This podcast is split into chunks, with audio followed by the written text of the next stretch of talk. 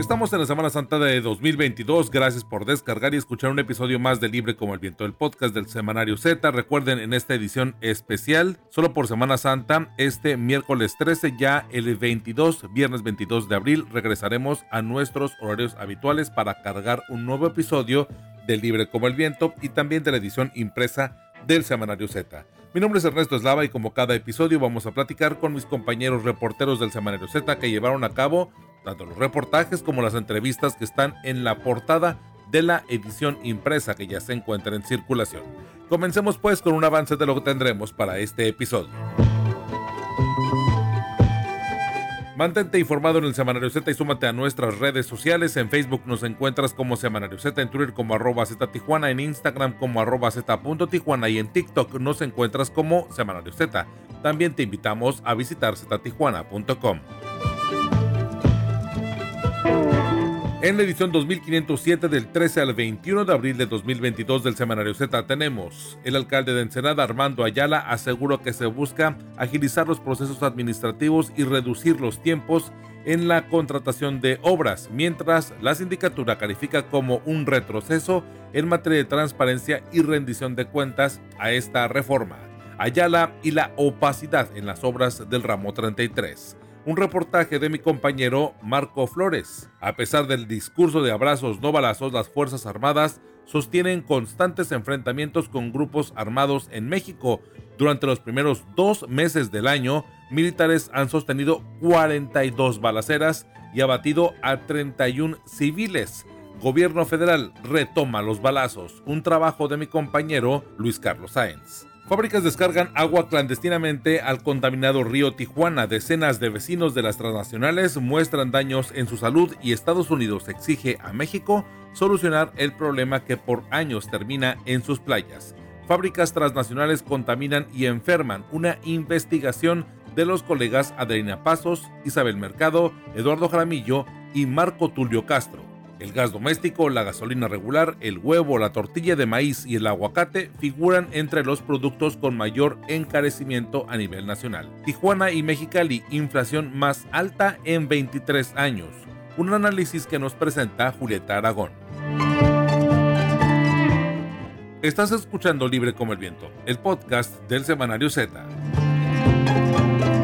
Tijuana Mexicali con la inflación más alta en 23 años es el trabajo periodístico de mi compañera Julieta Aragón. Julieta, bueno, lo estamos sintiendo creo que todos en el asunto pues de nuestros bolsillos al momento de estar este, generando nuestros gastos, pero bueno, platícanos acerca de cómo está esta inflación en Baja California y qué ¿Qué le está elevando? ¿Qué es lo que está propiciando precisamente este tipo de situaciones? Hola Ernesto, gusto en saludarte a ti y el auditorio. Pues sí, eh, el INEGI recientemente dio a conocer estas cifras de la inflación eh, para marzo pasado. Eh, comentarte que Tijuana registró la inflación más alta en 23 años, es la quinta ciudad con inflación más alta del país con una inflación anual de 9.02%, mientras Mexicali reportó una inflación de 8.09%.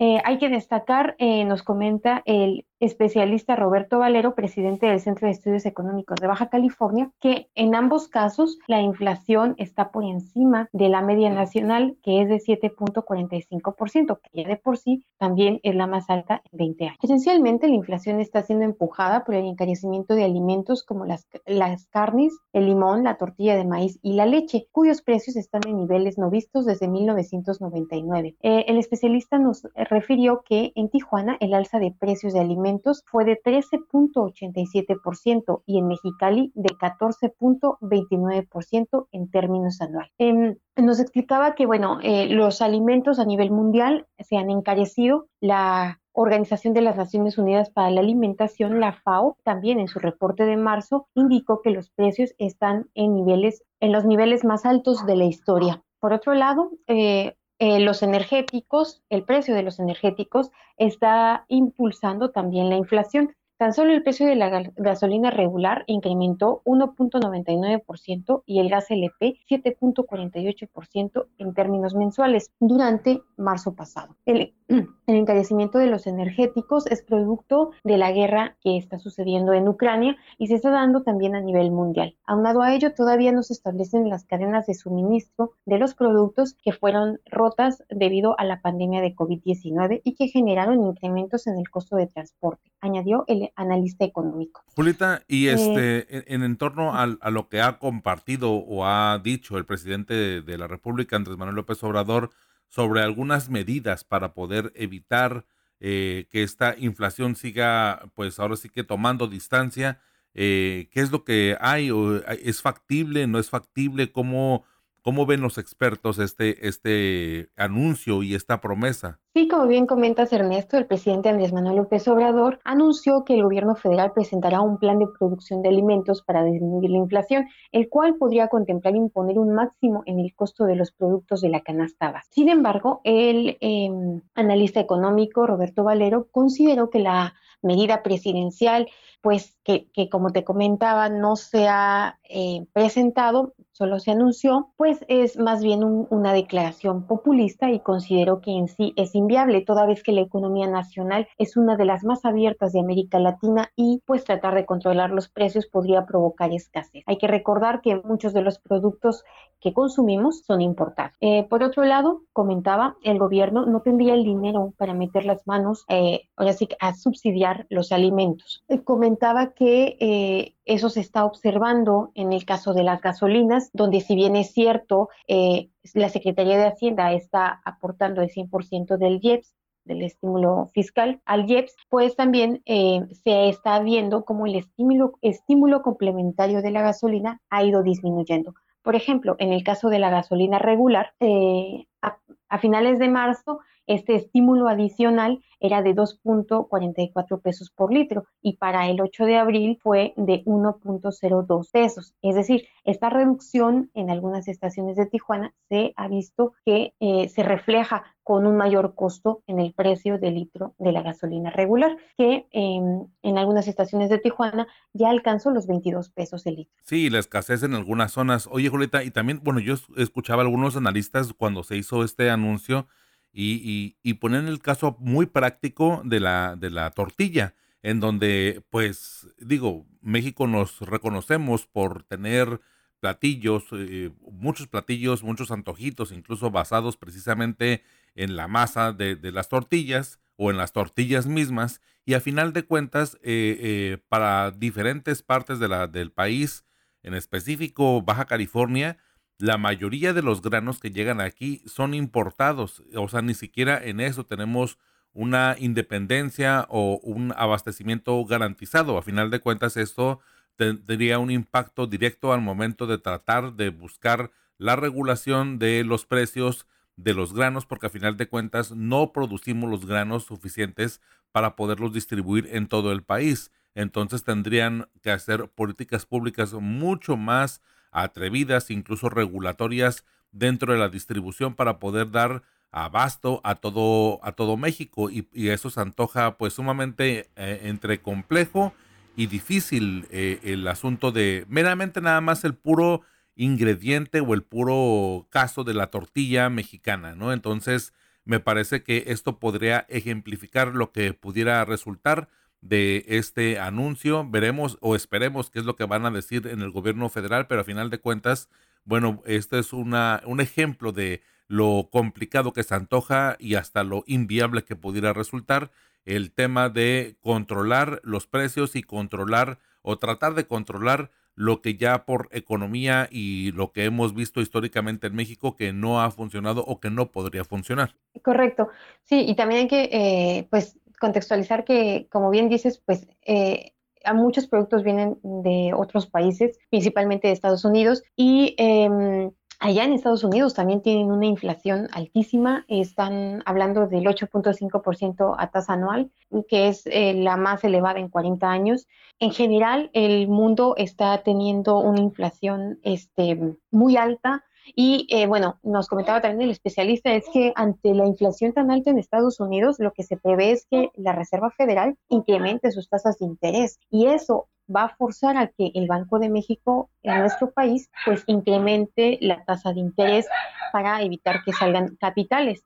Lo cierto es que si eh, se incrementa la tasa de interés, pues se tiene como repercusión eh, una menor eh, crecimiento económico. Y ya México, como recordaremos, pues ya viene de un crecimiento económico pues negativo en 2020, pues de alrededor del 8%, 2021 creció alrededor del 5% y seguimos en ese terreno negativo, ¿no? Entonces, si no crecemos lo suficiente, pues no se pueden generar empleos, no, no hay, digamos, condiciones para que la sociedad pueda tener un mejor desarrollo.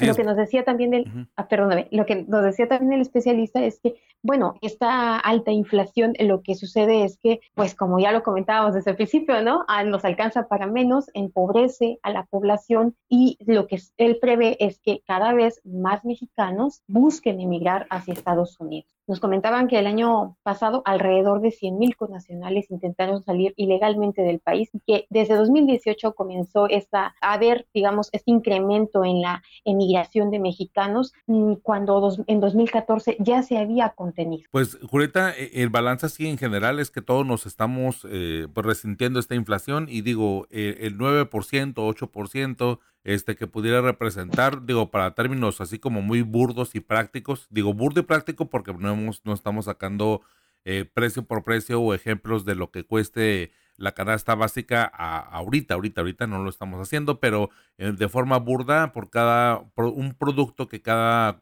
que cueste 10 pesos o por cada 10 pesos que cuesta un producto, pues estaría teniendo un aumento al menos en promedio de 90 centavos, ¿no? y básicamente eso es algo que no es un asunto meramente de las tiendas comerciales, ni tampoco es un asunto del, del, proveedor, pues es simplemente de que las cosas o las, o las situaciones empiezan a, subir de precio y lo más claro pues es el combustible y sin combustible eh, pues no se podrían estar distribuyendo o moviendo los productos eh, que consumimos todos y pues más en zonas alejadas o en zonas desérticas como las que vivimos aquí en Baja California, que a final de cuentas, bueno, muy poco de lo que se consume aquí se produce aquí y ahí pues el meollo del asunto en, la, situación meramente de la inflación impactada por eh, los combustibles eh, y la distribución de los pues de cada uno de los productos que, tenemos en casa. Sí, y aparte, bueno, el, el combustible afecta por otra vía en cuanto a la generación eléctrica. Y la generación eléctrica, pues muchas plantas que, fabrican productos, pues se les eleva el costo, ¿no? Y es, eh, eh, digamos, una escalada de precios. Así es, ahora sí que, que uno puede leer y para poderlo comprender la página 15 del semanario Z Tijuana y Mexicali con inflación más alta en 23 años. Pues Julieta, te agradezco mucho este avance de este trabajo periodístico. Tus redes sociales o cómo contactarte para empezar el debate y pues para eh, platicar un poco acerca de ello. Mi cuenta de Twitter es arroba la maga de Alavi y mi correo electrónico es juli.ara.dom.gmail.com. Perfecto, Julieta, te leemos y te escuchamos para la próxima. Muchas gracias, Ernesto. Saludos. Ya tienes tu Z, recuerda que cada viernes puedes encontrar la edición impresa de nuestro semanario con los voceadores. Z, libre como el viento. Gobierno de Andrés Manuel López Obrador retoma los balazos. Es el titular del semanario Z que ya se encuentra en circulación. A pesar de los discursos de abrazos no balazos, las Fuerzas Armadas sostienen constantes enfrentamientos con grupos armados. Durante los primeros dos meses del año, los militares han sostenido 42 balaceras y abatido a 31 civiles. En lo que va del año del 2022, han sido detenidos 11 presuntos líderes de células o de cárteles en México. El cambio de estrategia puede deberse a la violencia insoportable y a la presión también de los Estados Unidos por la firma del acuerdo de entendimiento bicentenario. Es parte del trabajo pues periodístico que nos presenta Luis Carlos Sainz. Luis Carlos, vaya las estadísticas, en verdad que creo que muy constantemente vemos este tipo de situaciones de enfrentamientos, vemos diferentes eh, situaciones eh, violentas que tienen que confrontar y enfrentar los, los militares, pero no teníamos, creo que yo, la concepción de, o bueno, al menos yo en lo personal, eh, clara de, de, las estadísticas. Ahora sí que, ¿cómo está esto de que el gobierno de López Obrador regresó a los balazos? Si se siguen anunciando precisamente los abrazos. ¿Qué tal Ernesto? Un gusto saludarte a ti, a todas las amigas, amigos que nos siguen en el podcast. Efectivamente, pues se ha advertido a través de los últimos meses que esta estrategia ha dado un viraje y pues parece que los abrazos se guardaron. Los balazos son cada vez más constantes, sobre todo en los territorios más violentos del país. Al mismo tiempo que comenzaron a detener a algunos miembros relevantes de las organizaciones criminales más conocidas. Y esto no es un reproche, Ernesto, creo que finalmente el gobierno tiene que hacer la parte que le corresponde. No se justifica que la violencia se pueda combatir con la violencia, esa es parte del discurso que hemos escuchado, pero por lo menos estas detenciones nos dan una esperanza de que se está retomando el camino de combatir a la delincuencia y no eh, dejar pasar y sobre todo que se siga sangrando a los propios cuerpos policiales que son parte de las víctimas de esta no guerra, no guerra que nos han dicho las autoridades existe. Así de que en los primeros meses, como bien destacaste en los titulares, se sostuvieron 42 enfrentamientos con grupos de la delincuencia organizada por parte principalmente de la Secretaría de la Defensa Nacional, registrándose la muerte de un militar por 31 decesos de los presuntos agresores. Cabe hacer mención que también a veces esas víctimas de los militares no siempre fueron en enfrentamiento. Hemos eh, visto algunos casos como el de la golfista Lidi Villalba en San Luis Potosí, que fue confundida su camioneta con una unidad probablemente sospechosa y por ello les dispararon muriendo la, la deportista, ¿no? Cuando pues ocurrió esto en los límites de Jalisco y San Luis Potosí. También hubo nueve soldados lesionados, doce civiles heridos, producto de estas balaceras fueron detenidas 94 personas.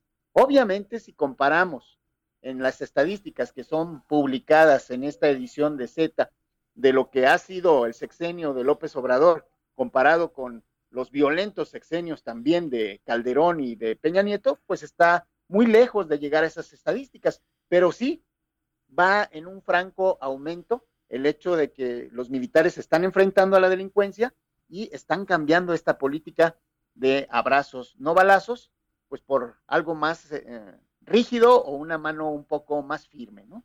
Al menos eso se advierte de todos esos datos que son muchos los que se publican en esta edición.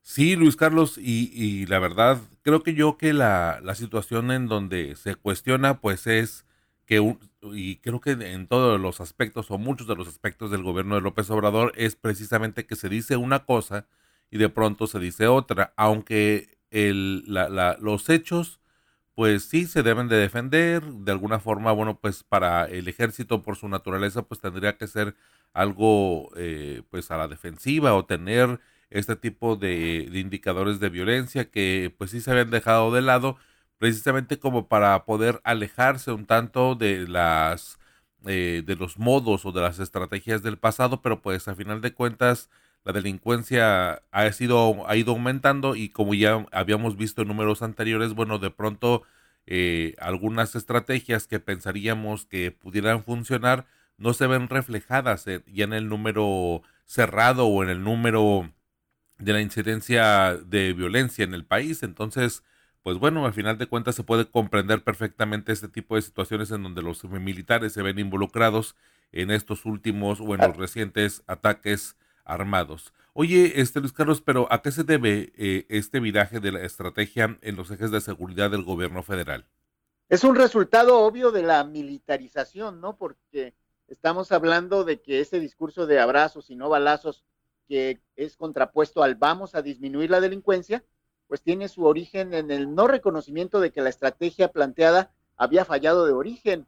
No decíamos que estaban cruzados de, de brazos los militares, pero sí tenían instrucciones de no ser los que agredieran y de alguna forma se basó la estrategia en presencia, un poco también en la inteligencia financiera, que si se han fijado a recientes fechas ha venido a la baja las acciones de inteligencia financiera y ante las agresiones que sufren los militares, que habíamos visto que han sido desarmados en algunas ocasiones o que se podían robar las gasolinas en sus barbas y no actuaban porque era la población civil.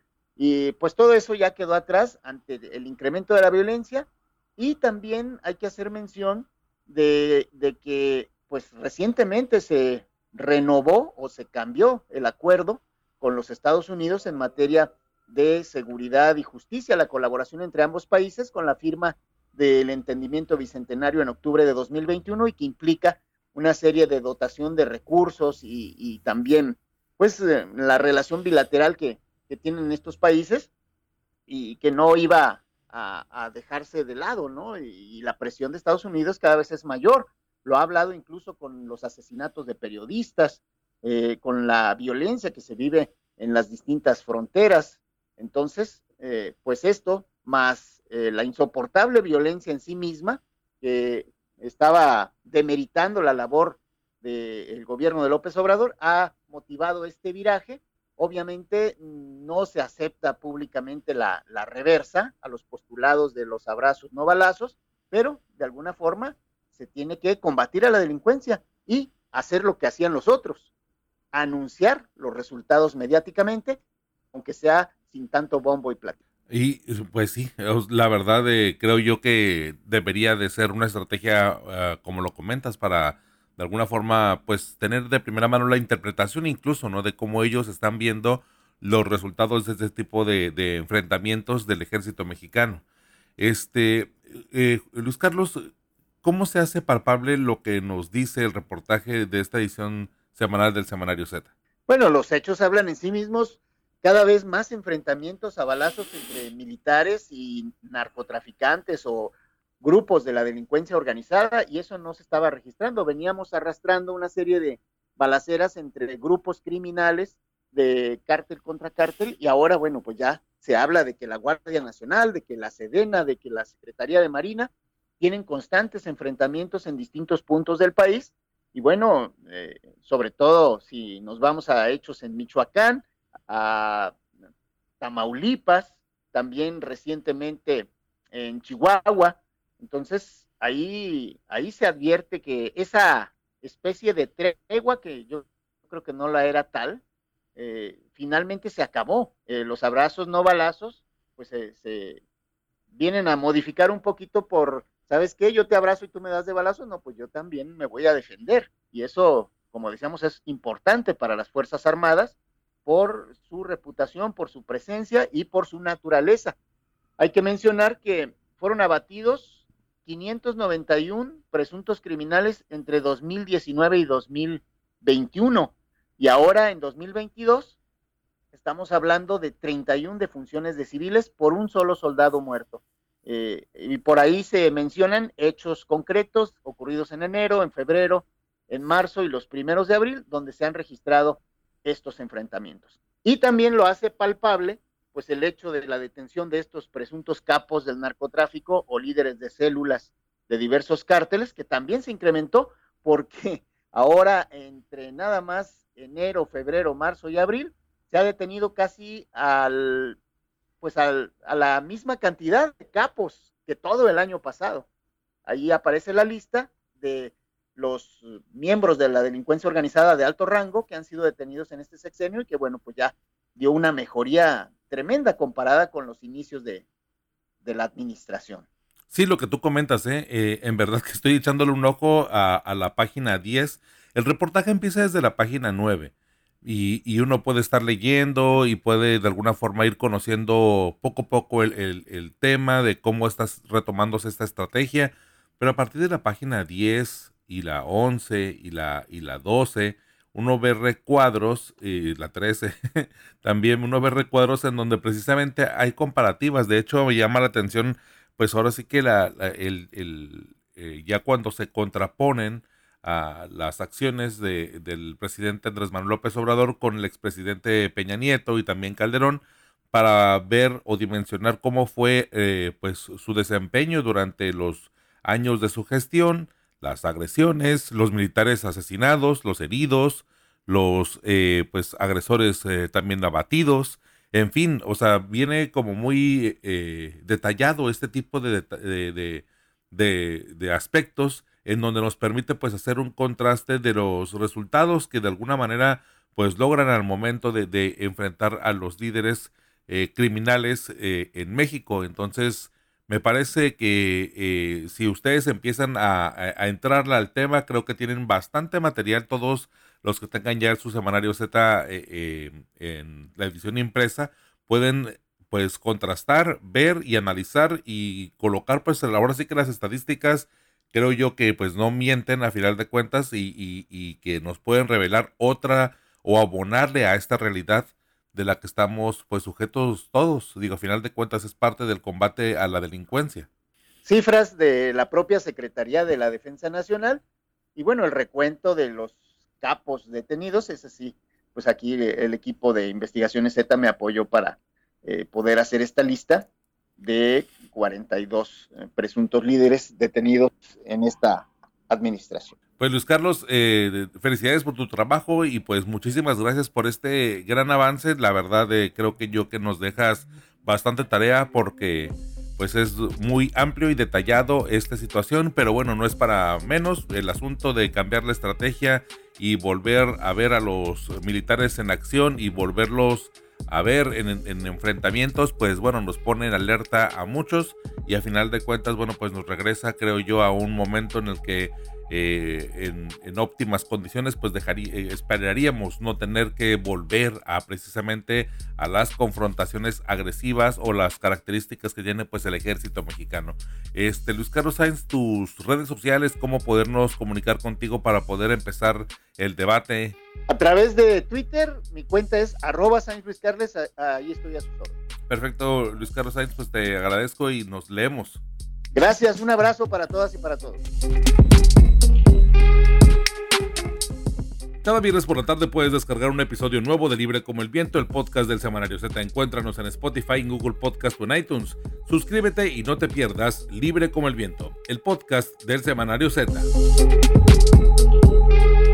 Fábricas transnacionales, contaminación y enfermedad en la frontera es uno de los titulares del semanario Z que ya se encuentra en circulación y habla precisamente acerca de las fábricas que descargan agua clandestinamente al contaminado río Tijuana. Decenas de vecinos de las transnacionales muestran daños en su salud y Estados Unidos exige a México solucionar el problema que por años termina en sus playas. Es un trabajo periodístico de mi compañero Marco Tulio Castro en compañía de Adelina Pasos, de Isabel Mercado y también de Eduardo Jaramillo.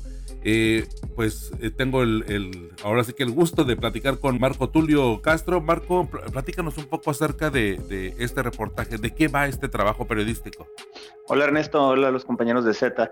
Este reportaje lo que eh, documenta es que a pesar de múltiples esfuerzos de muchas autoridades estatales y federales, hay fábricas asentadas en la ciudad de Tijuana, que hace frontera con los Estados Unidos a través de California, que durante años han estado contaminando con agua de sus procesos industriales y agua de sus eh, baños y servicios públicos, arroyos y ríos de la ciudad que terminan en el Océano Pacífico y eh, que contaminan tanto del lado mexicano como de los Estados Unidos, como en las costas también de los Estados Unidos, por las corrientes, desde luego, compartidas. Eh, pudimos documentar este, este trabajo, eh, este hecho lo pudimos documentar con meses de investigación, eh, particularmente detectamos dos casos fuertemente graves, uno de ellos es el Parque Industrial Pacífico y el otro es la fábrica Prime Wheel, Primewell se dedica a la fabricación de rines para autos como Tesla, como Ford, como Chrysler, etcétera.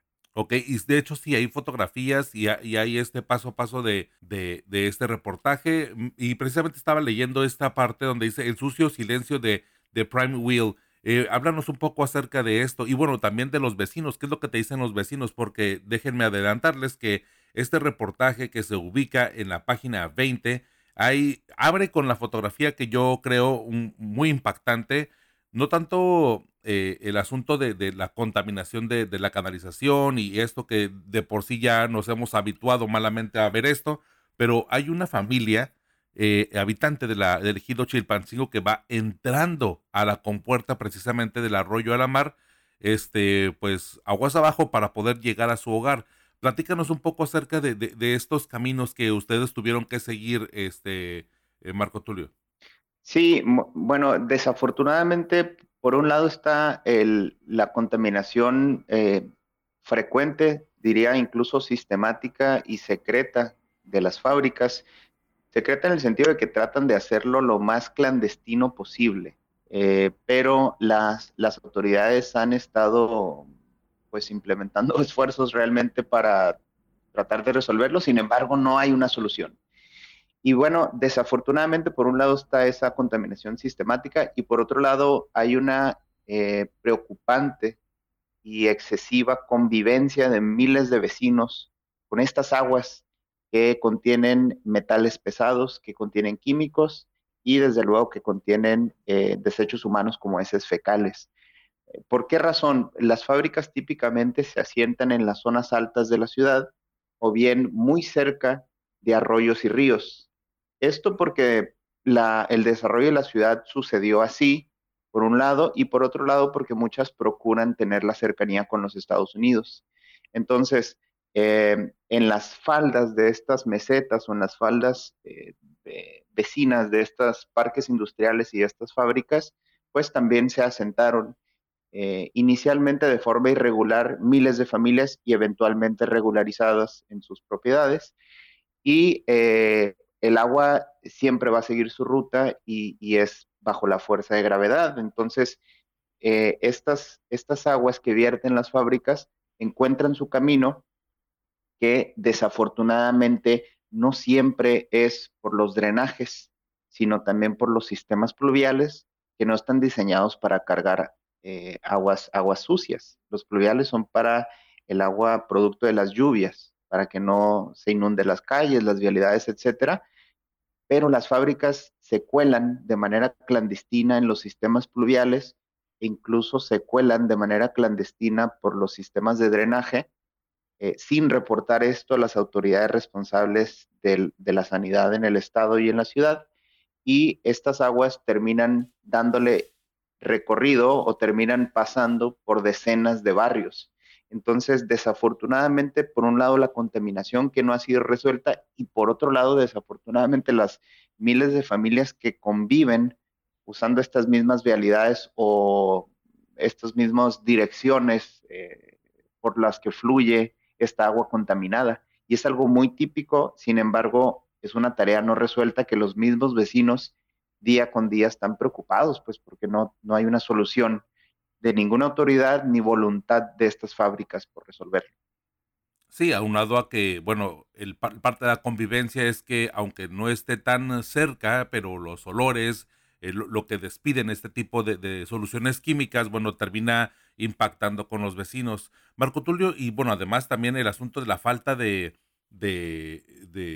de herramientas o de sanciones o de, o de estrategias, incluso por parte de las autoridades de sanidad, por parte de las de protección del ambiente, incluso de la propia Comisión Estatal de Servicios Públicos de Tijuana, en donde, bueno, eh, eh, tienen infraestructura vieja que de, pronto no tiene eh, forma de estar haciendo monitoreos constantes y, bueno, que de pronto hasta las sanciones pues ya económicamente hasta están estipuladas o, programadas por parte de algunas industrias eh, que pagan y que a final de cuentas siguen con la misma práctica, ¿no? Pareciera que pagar la multa es parte de el permiso, ¿no? En lugar de tener sanciones mucho más complicadas. Y, no hablo sobre de propiamente este reportaje, sino que hemos abordado otro tipo de contaminaciones en otros momentos. Se me viene a la mente eh, el, el caso de la contaminación a al Parque de la Amistad, ahí en la zona de Otay de Tijuana, una zona muy industrializada y que a final de cuentas las dos empresas que eh, terminaron haciendo eh, este eh, pues derrame de, de, desechos químicos que contaminó por prácticamente dos semanas el, el, lago, pues a final de cuentas tuvieron sanciones económicas muy básicas que pudieron solventar y que pudieron de alguna forma seguir trabajando sin mayor problema. Pero bueno, no, no, creo que como para eh, ejemplificar este tipo de situaciones, Marco Tulio. Sí, es correcto. Eh, y mira, es un problema también, como bien lo dices, de la autoridad en el sentido de que no hay manos que alcancen para regular eh, alrededor de, perdón, que no, no alcanzan para regular miles de fábricas que están asentadas en la ciudad. Un ejemplo es el Parque Industrial Pacífico, que es uno de los casos más graves que la propia autoridad reconoce. El problema del Parque Industrial Pacífico en, en eh, en medio ambiente es que tiene desde los años 90 que construyó una de sus secciones en donde aloja cientos de fábricas y desde los años 90 no, no le ha entregado, por decirlo así, no ha puesto a disposición ese sistema de drenaje de cientos de fábricas eh, a la autoridad. Es decir, que el responsable del mantenimiento y de que no haya fugas ni rames, etcétera, es el propio parque hasta la fecha.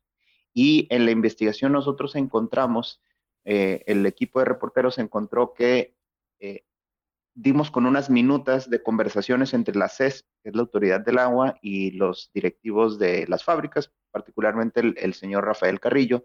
Y en estas minutas se le pide que haga la entrega y él responde que no lo va a hacer porque le están pidiendo eh, infraestructura que no es necesaria porque desde hace muchos años eh, ellos han operado sin esa infraestructura que les están pidiendo y que por lo tanto no lo necesitan. Entonces, eso e, e, esa cuestión de voluntad es, es, preocupante, pues, porque no es un asunto de que las fábricas no tengan el capital ni los parques industriales tengan el capital para, para, para, para construir su infraestructura. Y si no lo tuvieran, pues en todo caso tienen que sujetarse a la norma al final están, comiendo el pescado que se pesca de las mismas costas que ellos mismos contaminan, desafortunadamente. Entonces, veo por un lado una incapacidad eh, seria, preocupante y grave de la autoridad por falta de regulación, eh, incapacidad en, materia de, inspección, muy preocupante, y por otro lado, ninguna voluntad de muchas de las fábricas que nosotros encontramos. El otro caso es el de, el Primewheel. Cuando nosotros detectamos las fugas en la investigación, se acerca personal a decirnos que estamos en propiedad privada, que nos tenemos que retirar cuando estamos en un sistema pluvial que pertenece a la ciudad. Tratan de engañarnos, nos tratan de presionar diciendo que nos retiremos de ahí y después empiezan a decir que eh, esas, esas fugas que nosotros eh, detectamos y que van a poder ver eventualmente en video y en fotos en el reportaje, eh, no pertenece a ellos. Entonces, los empezamos a buscar de la manera institucional para pedirles su posición sobre el, sobre el caso y se quedan en un silencio total. Los buscamos durante meses por correos electrónicos, llamadas telefónicas, nunca responden. Entonces vemos una falta de voluntad eh, de las fábricas por solucionar, eh, nada más eh, se instalan, generan empleo, lo reconozco, producen, pero no lo hacen en un marco regulatorio como debería ser, estricto en cuanto al medio ambiente, como sí sucede, por ejemplo, en California. Y por otro lado, la incapacidad de la autoridad. Entonces, estamos ante un problema de dos bandas, pues. Y por otro lado, pues los, los afectados, desde luego, son los vecinos y el medio ambiente. Así es, así es, Marco Tolio. Oye, y quiero abordar como un poco el, el marco de este reportaje, porque este trabajo periodístico es eh, apoyado, es becado por parte de de la UNESCO. Platícanos un poco acerca de, este tipo de proyectos y la importancia para el periodismo de investigación, eh, precisamente con el apoyo de, este tipo de perfiles de, instituciones con, tanta, con tanto reconocimiento como lo es la UNESCO y que pongan foco precisamente en problemáticas que parecieran algo domésticas de la ciudad de Tijuana, que a final de cuentas termina siendo pues eh, algo global. Es un tema de medio ambiente, es un tema que ya impacta binacionalmente y que incluso ha estado en las esferas políticas. Claro, la, UNESCO, una de las líneas o ejes de, eh, atención es el periodismo de investigación y la libertad de expresión. Y por otro lado también la del medio ambiente, la educación en el medio ambiente. Entonces, eh, nosotros afortunadamente con apoyo de la UNESCO pudimos eh, invertirle cuatro o cinco meses a esta investigación. No lo podríamos, no lo no lo podríamos haber hecho sin ayuda de la UNESCO. Y, organizaciones como estas, con programas de periodismo, de apoyo al periodismo de investigación, pues son fundamentales, son cada vez más necesarias para hacer investigación, que es muy lenta, es muy costosa, requiere enfoque eh, pleno en, el tema. Eh, y una dedicación exhaustiva hasta dar con la, validar la hipótesis y, después dedicarle tiempo al trabajo de campo y después dedicarle tiempo de semanas a la escritura y a la edición. Y eh, gracias a apoyos como el de la UNESCO pudimos desarrollar esta investigación. Es muy probable que sin ellos no lo pudiéramos haber hecho. Eh, y luego, por otro lado, pues los espacios que acepten el periodismo de investigación como medio y pues ese es el, eh, el otro apoyo que también tenemos del Semanario Z, que tiene pues, ya 42 años haciendo investigación. Es algo muy típico para el semanario. eh, y entonces pudimos afortunadamente colocar esta investigación en el semanario, en su versión impresa y en su versión digital. Pero bueno, eh, regresando al tema del UNESCO, pues estos apoyos al periodismo son cada vez más fundamentales, cada vez más necesarios en los que la sociedad requiere más productos con mucha profundidad en la investigación, con mucho documento, con mucha validación de los hechos, porque vivimos en un entorno muy enrarecido y político que no le abona a la sociedad a estar informada. Y tenemos mucho ruido en los medios y tenemos mucha em, polarización. Y a nosotros como equipo de investigación nos parece que el periodismo de investigación ayuda a reducir ese ruido en tanto que presenta todos los elementos para que la ciudadanía reconozca que lo que se está diciendo son hechos, que lo que se está diciendo no tiene un sesgo. Y en gran medida ese esfuerzo titánico no puede hacerse sin apoyos como el que hizo como el que nos dio la UNESCO o nos ha dado alguna otra organización que fomente y apoye el periodismo de investigación, particularmente en el norte del país. Muy bien, Marco Tulio, pues te agradezco mucho este avance de este trabajo periodístico que ya podemos ver en la edición impresa que ya está en circulación del semanario Z en la página 20. Este, un, un ejercicio periodístico que viene acompañado con fotografías, con testimonios, eh, pues la verdad bastante fuertes, impactantes, porque aunque lo sabemos todos, pues es muy diferente saberlo o tenerlo en un inconsciente colectivo a tener ya las pruebas y bueno, pues este tipo de, indagatorias que se buscaron, los, las pruebas que se tienen y que se muestran aquí en el semanario Z y bueno, pues eh, que ya lo pueden encontrar en la página 20 del Semanario Z que ya se encuentra en circulación. Marco Tulio, pues tus redes sociales, cómo poder platicar contigo, cómo poder seguir el debate en redes sociales. Eh, bueno, sí, este reportaje lo hizo un equipo de cuatro, como tú mencionaste al inicio, Adelina, Isabel, Eduardo y, yo. Eh, cada uno con sus propias redes. Mi red me pueden encontrar en Twitter con, como Tulio es, arroba Tulio es ahí, estoy, eh, estaré publicando eh, la mayor cantidad de datos como parte del seguimiento de esta investigación, pero es un trabajo en equipo, no es un trabajo mío, eh, es un trabajo financiado por la UNESCO a todo el equipo de periodistas. Perfecto, Marco Antonio. Pues bueno, los leemos y, seguiremos platicando seguramente en redes sociales conforme pues avancemos en, este, en esta lectura, pues seguramente habrá dudas, comentarios, sugerencias y aclaración. Y bueno, pues ahí el contacto directo con Marco Tulio. Y bueno, ahí este, agradeceremos mucho que en esta cuenta también compartas eh, las redes sociales ahí de, cada uno de los compañeros, de Adelina, de Isabel, de Eduardo, este, que a final de cuentas eh, también están dentro de este trabajo. Y cabe resaltar que pues la buena parte de las fotografías son eh, precisamente de, de, Eduardo Jaramillo, que entre sus virtudes o entre sus este, habilidades está eh, el, ojo fotográfico, este, que a final de cuentas eh, aquí en la región al menos, eh, creo yo que en su inicio de, la trayectoria de, Eduardo Jaramillo, bueno, pues le dio este, presencia en los medios de comunicación. Correcto. Marco, pues... Muchas gracias Ernesto. Te leemos. Muchísimas gracias. Hasta luego, gracias. Estás escuchando Libre como el Viento, el podcast del Semanario Z. Sin licitar ramo 33, aprueban reforma discrecional y opaca. Es el reportaje del titular del semanario Z que se encuentra en la página 18 de mi compañero Marco Flores. El alcalde de Ensenada asegura que se busca agilizar los procesos administrativos y reducir los tiempos en la contratación de obras. Mientras, la titular de la sindicatura califica como un retroceso en materia de transparencia y rendición de cuentas por parte del el alcalde morenista Armando Ayala. Marco, este, pues qué gusto tu primera participación por acá en el podcast del Semanario Z. Platícanos de qué va este trabajo periodístico, cómo es que eh, se presenta esta reforma y bueno, a final de cuentas catalogada por la misma sindicatura como discrecional y opaca. Ernesto, un placer para todos nuestros radioescuchas de este podcast en el Semanario Z. Bueno, es una reforma al manual de operaciones del ramo 33, el Fondo de Infraestructura Social eh, Municipal, mejor conocido como ramo 33 que se eh, o que opera con recursos de la federación y que se encargan los municipios de aplicarlos a lo largo de todo el país. Es básicamente recurso para ah, combate a la marginación y a la extrema pobreza.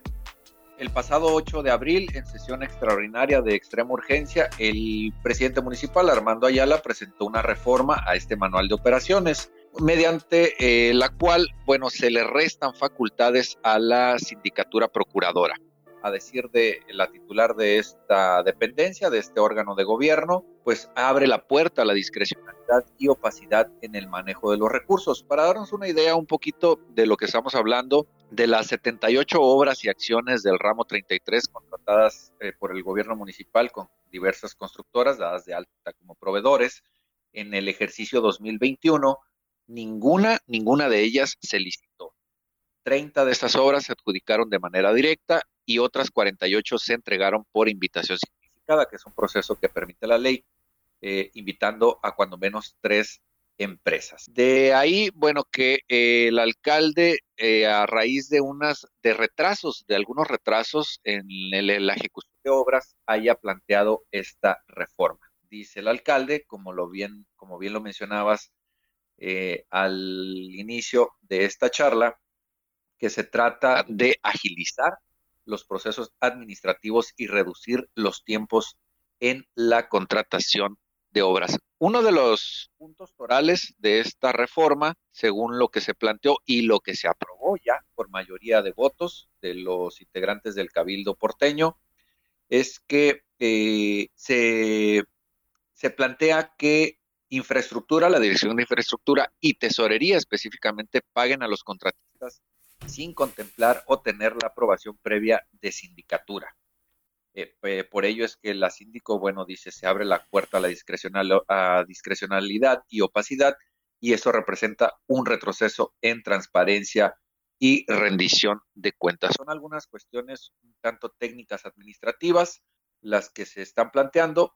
El alcalde también eh, propuso, por ejemplo, que eh, como parte de esto se cambie la generación del oficio de suficiencia presupuestal, así como la firma del oficio de aprobación. Esto quedaría nada más únicamente en tesorería, ya que esta dependencia es la responsable de administrar el recurso. Según su exposición, el alcalde, bueno, esto no implica que Sindicatura pierda facultades para verificar la operatividad de dependencias dentro del marco legal, sino que se agilice la operatividad de la autoridad fortaleciendo el ejercicio de recursos en tiempo, legalidad y claridad de los procesos. Derivado de esta reforma, hubo algunos razonamientos de votos por parte de los eh, integrantes del cabildo, entre ellos, eh, cosa curiosa, los aliados de Morena, eh, los integrantes del Partido del Trabajo, específicamente la propia síndico y el regidor Juan Antonio Zambrano.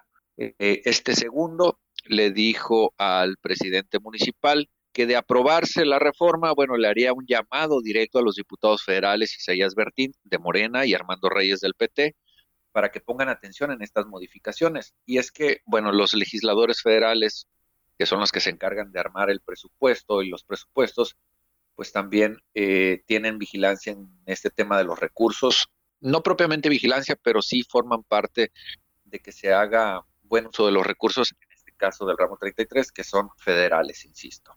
La síndico también, bueno, una cita textual, que por ahí la podrán estar leyendo en el video que subamos, pues le dice al presidente, al presidente Armando Ayala, que eh, la sindicatura no, o mejor le he dicho, en, su gobierno hay quien no entiende que los órganos internos de control, como es la sindicatura, no son enemigos, por el contrario, son aliados es eh, parte de lo que planteamos en este reportaje, que ya está disponible en nuestra edición impresa a partir de este miércoles, adelanto por Semana Santa, y bueno, parte de lo que también pues estamos hablando aquí, Ernesto. Oye, este Marco, digo, eh, hay que resaltar la importancia de, de este reportaje en torno a que al final de cuentas son recursos públicos y que la opacidad, bueno, no le ayuda a nadie en torno a saber cómo se están distribuyendo y que a final de cuentas, pues este ramo 33 va encaminado precisamente a mejorar las condiciones de las comunidades o de las zonas vulnerables de cualquier comunidad. El ramo 33 se aplica, es un, es ahora sí que un etiquetado del presupuesto federal que se va para cada uno de los municipios de México y que a final de cuentas tiene esa misión, el, el, mejorar las condiciones. Aquí, al menos en Tijuana, recuerdo mucho que hubo colonias en donde, bueno, por la topografía que existe, eh, eh, en cuanto a la dificultad de que las familias lleguen a sus hogares, pues con el ramo 33 en algún momento después de la década de los 90 se empezó a construir muchas escaleras este, que conectaban a las vialidades principales con las colonias o con las comunidades, con los barrios, este, eh, ahora sí que a cerro arriba, vamos a llamarlo así. Entonces, aquí en este caso, eh, pues es el mismo ejemplo, pero eh, el asunto de la opacidad, pues no ayudaría a mejorar y a darle seguimiento a el desarrollo de las obras, porque parte del reportaje precisamente habla acerca de las obras y de los trabajos a medias, como ya lo has comentado, Marco. Así es, eh, hay que recordar que son acciones muy puntuales las que se pueden realizar con el ramo 33. Tenemos, por ejemplo, el rubro de agua potable, que aquí en Ensenada es un tema de todos los días. Tenemos drenaje, letrinas, electrificación rural. Ensenada tiene, bueno, ahora con la separación de San Quintín y Ensenada, pues mucha de la zona rural eh, pasó a manos de San Quintín, pero tenemos otras delegaciones hacia el Valle de la Trinidad, Ojos Negros, Francisco Zarco, que es la ruta del vino y que paradójicamente, a pesar del boom que ha tenido este tema de la eh, vitivinicultura, gastronomía, turismo, las comunidades ahí siguen teniendo rezagos muy importantes. Tenemos obras de infraestructura básica en el sector educativo, de urbanización, y precisamente en el tema de urbanización, que es algo que abordamos en este reportaje, es una obra que quedó a medias en Granjas El Gallo, previo a la sesión de Cabildo, unos días antes, un grupo de vecinos de la calle A, eh, que se vieron beneficiados después de hacer todo el proceso, de conformar su comité de vecinos, de meter la solicitud de obra, de que se le aprobara. El gobierno municipal contrató eh, esta pavimentación de esta vialidad entre la prolongación Diamante y la calle Encino, fraccionamiento Granjas El Gallo, por 1.7 millones de pesos. En el estatus de la obra aparece en proceso cuando ya estamos a principios de abril y esto debe haber sido terminado desde finales de diciembre o el plazo que todavía tienen para cerrar, que es el 31 de marzo. La calle quedó pavimentada a medias y bueno, ahí en la sesión de Cabildo se le expuso este tema en los razonamientos al presidente municipal. Su justificación fue que al empezar la obra se dieron cuenta, como en muchas partes de la ciudad, la infraestructura eh, hídrica es viejísima y había que sustituirla porque, como decimos coloquialmente, no iba a salir más caro el caldo que las albóndigas. Es decir, ponerles una calle nueva sin haber renovado la tubería abajo implicaría que en algún momento iba a tronar y entonces iban a reventar una calle que estaba recién hecha con recursos del ramo 33 y pues quedaría prácticamente igual.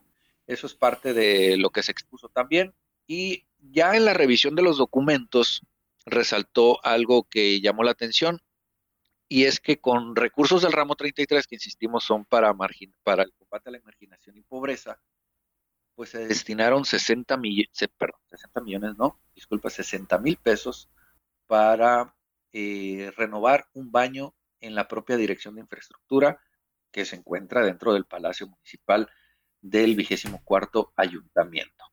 O sea, son de esas cuestiones que de repente pues no entiendes y que van muy ligadas con este tema de, de, opacidad, de opacidad, de discrecionalidad. Además hay que recordar que el ramo 33 en las administraciones recientes, por ejemplo en la de Enrique Pelayo, él abiertamente declaró en una conferencia de prensa que efectivamente había utilizado dinero del ramo 33, varios, varios millones de pesos para eh, otros fines. Es decir, aceptó abiertamente que había realizado un desvío de recursos.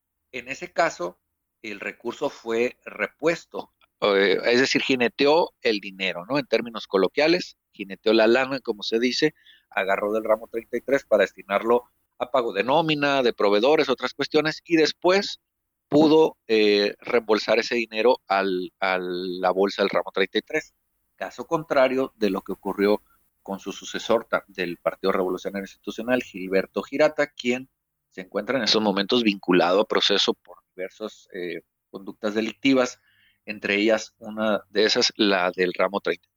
También hizo lo mismo, pero en su caso nunca reembolsó ese dinero como parte del recurso federal. Por eso es la importancia de ponerle lupa a estos recursos del ramo 33 y más porque en esta ocasión, en el 2021, pues no hubo ningún proceso de licitación. La ley permite eh, llevar a cabo adjudicaciones directas y también eh, invitaciones simplificadas a cuando menos tres proveedores en algunas obras en que los montos eh, no superan por ahí de los 600 mil, 700 mil pesos. Pero en la revisión que hicimos, bueno, vemos que hay obras de 1.7, 1.6, de más de 600 mil, 700 mil pesos que fueron adjudicadas de manera directa, bajo la razón de que, bueno, había que sacarlas. Estuvimos leyendo algunos contratos y se firmaron prácticamente en los últimos días del ejercicio 21. 21 de diciembre, 22 de diciembre, con fecha de terminación 31 de diciembre, que no hay que ser expertos, pues es imposible que se, se, se concreten en ese periodo de ejecución, Ernesto. Así es, hijos, mano. Pues te leemos, Marco, la verdad, este interesante y creo que yo más el asunto emblemático, el tema de, de este sanitario, en verdad que creo que eso refleja, pues ahora sí que es lo más frívolo y superficial que nos muestra la profundidad de la gravedad de este tipo de, de, situaciones. En verdad te agradezco mucho este avance de, tu trabajo periodístico que se encuentra en la página 18 del Semanario Z que ya se encuentra en circulación. Marco Flores, eh, tus redes sociales o cómo contactarte para podernos mantener ahora sí que en la discusión, en el debate eh, por medio de Internet. Me pueden encontrar en, face, en Facebook, que es lo que más utilizo en realidad. Eh, hace algunos años se usaba Twitter, pero la vorágine informativa que te encuentras ahí, a veces o trabajas o te dedicas a este tema de debates. Eh, sí, pero en, en, Facebook me pueden encontrar como Marco Flores, así, así tal cual. Ahí aparezco y ahí me pueden seguir. Perfecto, Marco. Pues te leemos y muchísimas gracias por este avance de la página 18 del Semanario Z sin licitar ramo 33. Aprueban reforma discrecional y opaca. Muchísimas gracias, Marco. Gracias, Ernesto.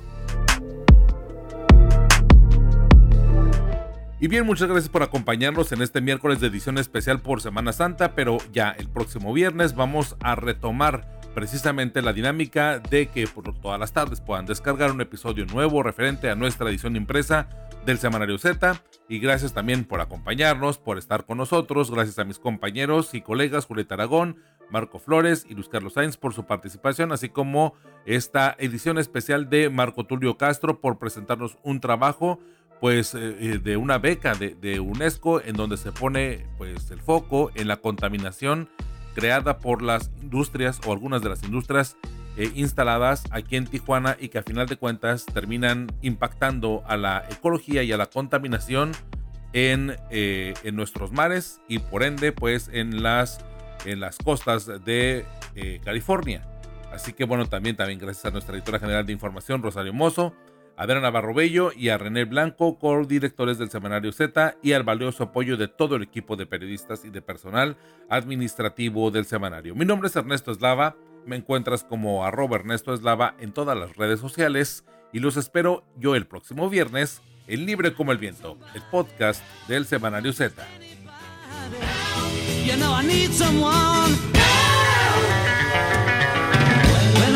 Was younger, so much younger than today. I never, need, I never needed anybody's help in any way.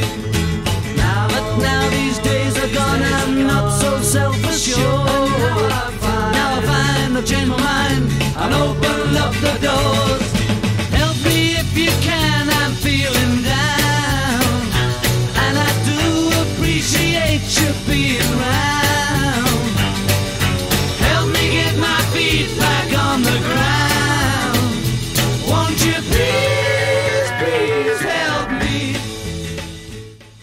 Esta canción siempre me ha sonado a día soleado y hoy es su aniversario. El 13 de abril de 1965 se grabó Help. Los Beatles tuvieron una sesión nocturna en los estudios de Abbey Road y originalmente la canción compuesta por John Lennon era más lenta, pero George Martin propuso mayor velocidad. Lennon no quedó convencido, pero el resto del mundo hizo historia.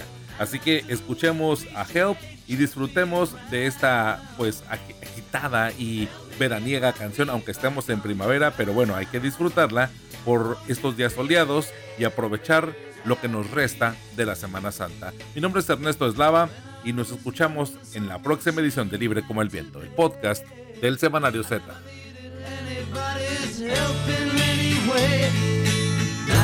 Now these days are gone, days I'm gone. not so self-assured. Now I've, now I've changed my mind. I'll open up the door.